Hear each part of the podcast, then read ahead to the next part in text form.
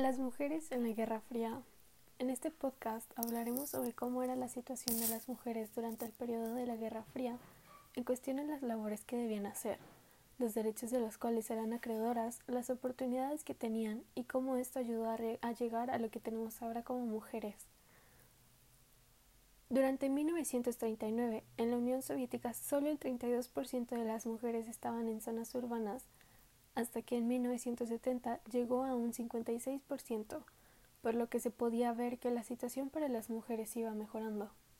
Valentina Tereshkova, la primera mujer en viajar al espacio, fue lo que hizo aún más notorio dicho progreso.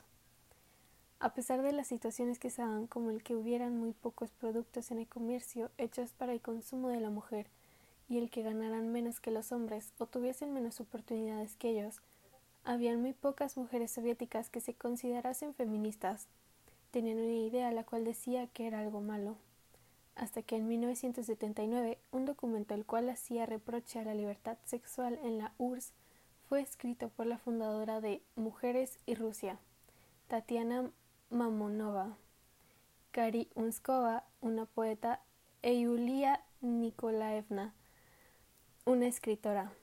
Ellas fueron represadas por el gobierno soviético.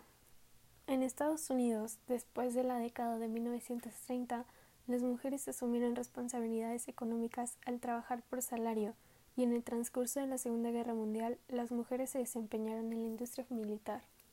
El ideal del trabajo femenino cambió conforme se transformaba el ideal de familia. Cuando muchas de las mujeres regresaron a sus hogares después de laborar en las fábricas y hospitales, el modelo emergente de familia de la clase media respetable se convirtió en familia nuclear, según el cual se esperaba que tanto hombres como mujeres se casaran jóvenes, tuvieran hijos pronto y vivieran en sus casas adquiridas por ellos mismos en los nuevos suburbios residenciales. Con el paso del tiempo, hemos podido ver cómo las mujeres han ido ganando cada vez más los mismos derechos y oportunidades, la lucha constante de las mujeres por dejar de ser inferiorizadas por los hombres y también las circunstancias que se han dado por acontecimientos históricos, como lo han sido las guerras mundiales, donde las mujeres empezaron a trabajar en fábricas o el movimiento sufragista en 1848, donde la mujer exigía su derecho al voto. Esto ha sido muy importante ya que sin ello no podríamos hacer varias cosas como ahora, por ejemplo, asistir a la escuela, usar jeans, votar, trabajar y tener una voz propia.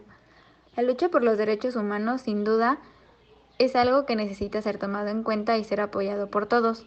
La razón de esto se debe a que no solo las mujeres son afectadas en sus derechos humanos, sino también están los grupos indígenas, la comunidad LGBTIQ, la comunidad afroamericana, entre otras más. Es importante que nosotros como sociedad alcemos la voz por las minorías y exijamos también una democracia pura sin algún tipo de manipulación. De esta manera podemos lograr que el país sea mejor y la satisfacción de sus habitantes sea abundante, ya que si esta no se respeta puede causar descontento en el pueblo y por lo tanto empezarían las huelgas, rebeliones, marchas, etc. Y esto a su vez estaría afectando a los valores de la justicia, donde debe haber transparencia, igualdad, ante todo sin importar las creencias, raza, nacionalidad e ideologías. La equidad donde todos debemos recibir los mismos beneficios. La libertad de las personas, por ejemplo, al momento de expresar sus deseos y la responsabilidad del gobierno para crear un progreso en la nación.